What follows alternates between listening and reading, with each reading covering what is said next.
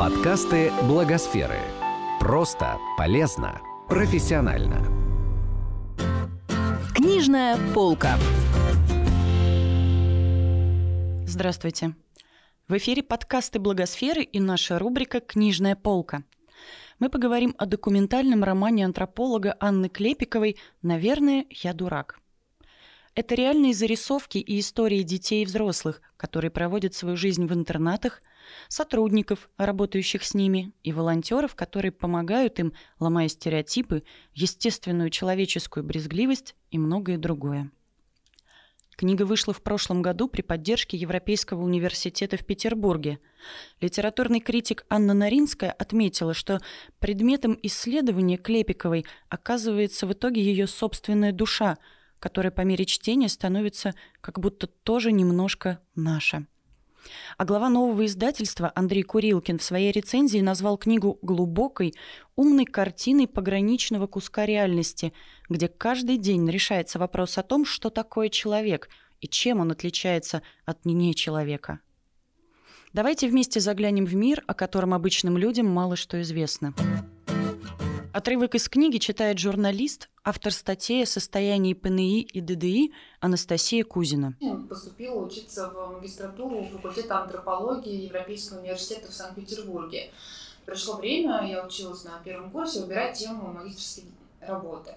Я на самом деле не знала, про что я хочу писать. В раздумьях э, шла домой, возвращалась и шла мимо школы-интерната имени Грота, это школа-интернат для слепых и слабовидящих в Петербурге, вот, и заглянула, там, такой окружен таким забором э, бетонным, и я заглянула в очередной раз за этот забор и увидела этот интернат, и подумала, что мне всегда было интересно, что, что там за такие э, люди живут вот за этими стенами. У меня было какое-то такое романтическое представление о людях э, незрячих, вот, и мне захотелось как-то погрузиться в этот мир. Я вообще никогда раньше не сталкивалась с людьми с особенностями, с инвалидностью.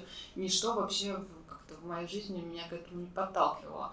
Вот. И я, значит, э, вот такая вот э, с этими романтическими мыслями, я обратилась к своему ну, будущему потенциальному научному руководителю и сказала, что хочу писать про интернат а, для слепых и слабовидящих детей он э, подумал и сказал, что не хотите ли вы э, про другой интернат написать э, для, в общем, специализированный интернат для детей с нарушениями развития, как, как он тогда выразился, для детей с умственной отсталостью. Я очень испугалась, потому что я, в общем, никогда, меня словосочетание это всегда пугало. Нас в школе так в младших классах учительница обзывала, когда хотела как-то воспитать, наверное.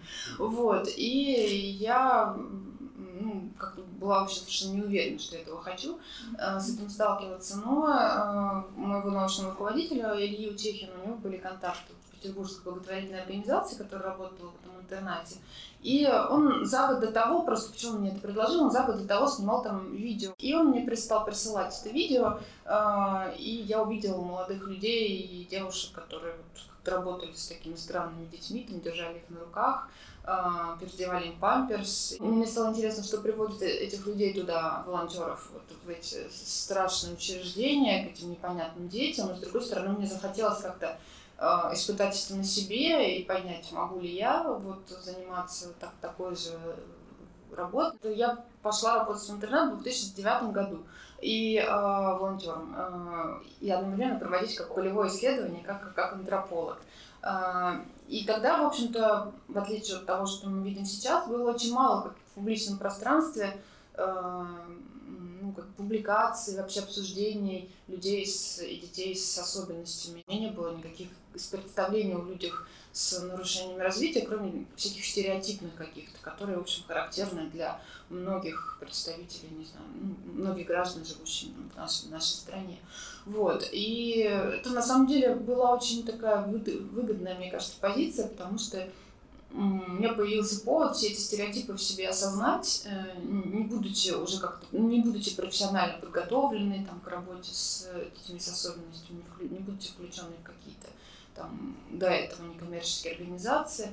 Вот. И, собственно, одним из таких на чем построено, ну, по крайней начало книги, это попытка вот отрефлексировать собственные какие-то стереотипы, отказаться от них, подумать о них, ну и так далее. Вот. Ну, то есть вот так пришла идея сначала написать, сначала пойти а, так сказать, проводить полевую работу и одновременно быть волонтером в, этих, э, в детском доме сначала, а потом уже через год во взрослом психоневрологическом интернате. А затем, ну, собственно, это была магистерская работа, потом, ну, потом кандидатская диссертация, которая была посвящена э, анализу вот, разницы подходов волонтеров э, НКО и, и персонала учреждений, к, собственно, подопечным этих учреждений. После диссертации обычно пишется монография, ну, чтобы популяризировать результаты своего исследования. Люди просто там чуть-чуть модифицируют свою диссертацию и публикуют ее.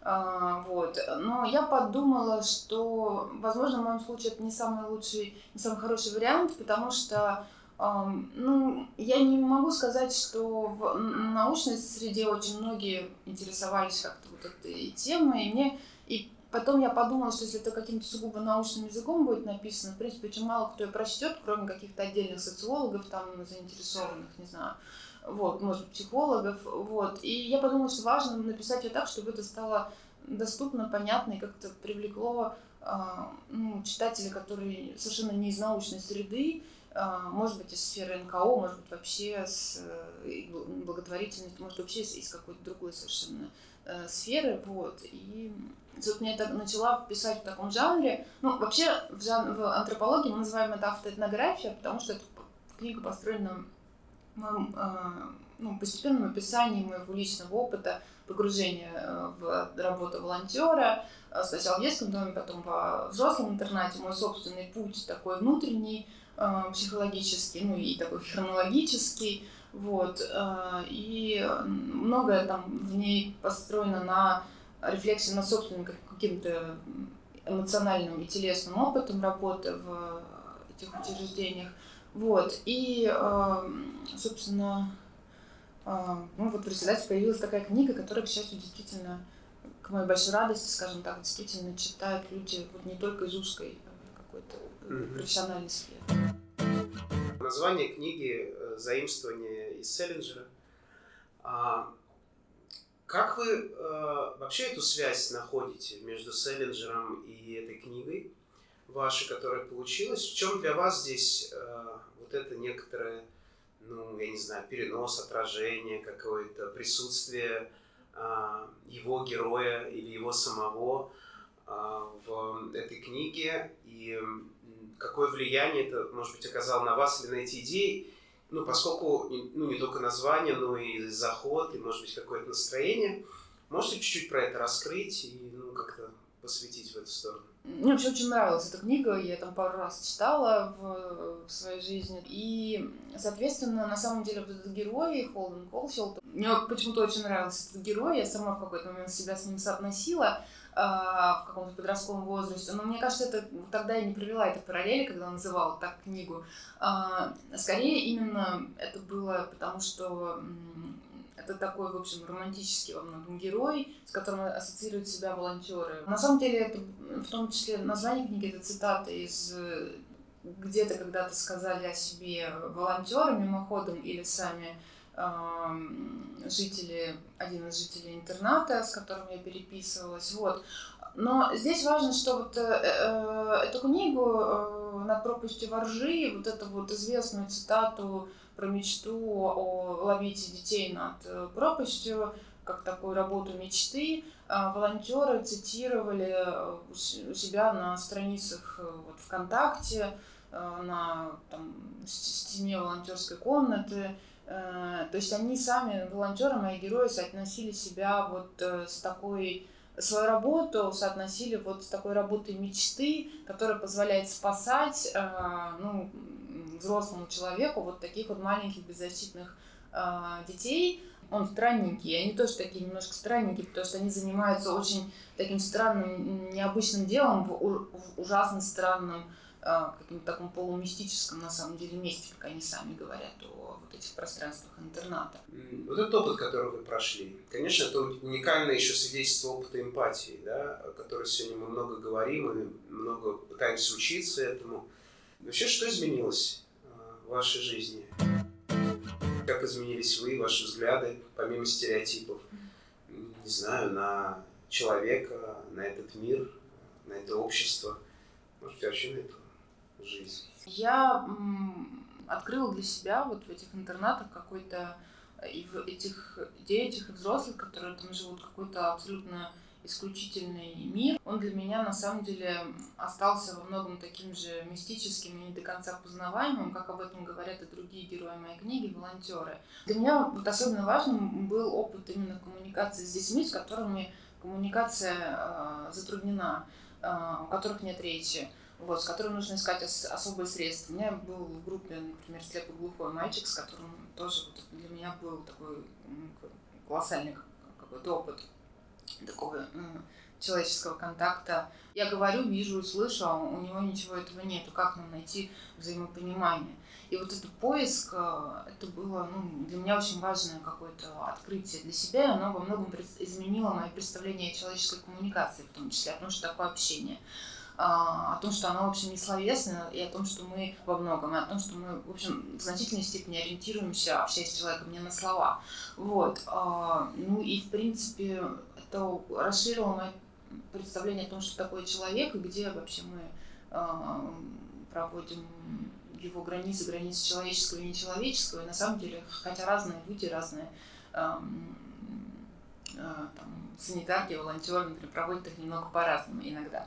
Вот. Э, и, ну, на самом деле, сам волонтерский опыт был очень важен, потому что это был важный э, ну, не знаю, у меня осталось просто несколько самых близких друзей из э, волонтеров, и э, это действительно очень теплые, близкие связи, и на самом деле ну, во многом этот сплоченный опыт волонтерской работы, он их, их и создал.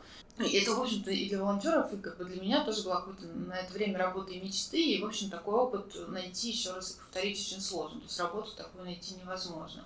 До того у меня были какие-то мысли, не знаю, поехать там почему-то помогать детям в Африку, ну, какие-то очень абстрактные.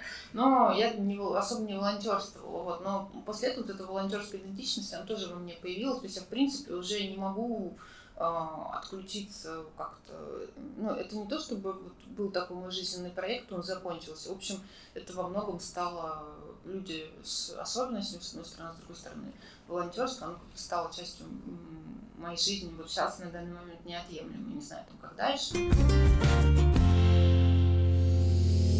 Этот подкаст создан с использованием средств гранта президента Российской Федерации на развитие гражданского общества, предоставленного Фондом президентских грантов.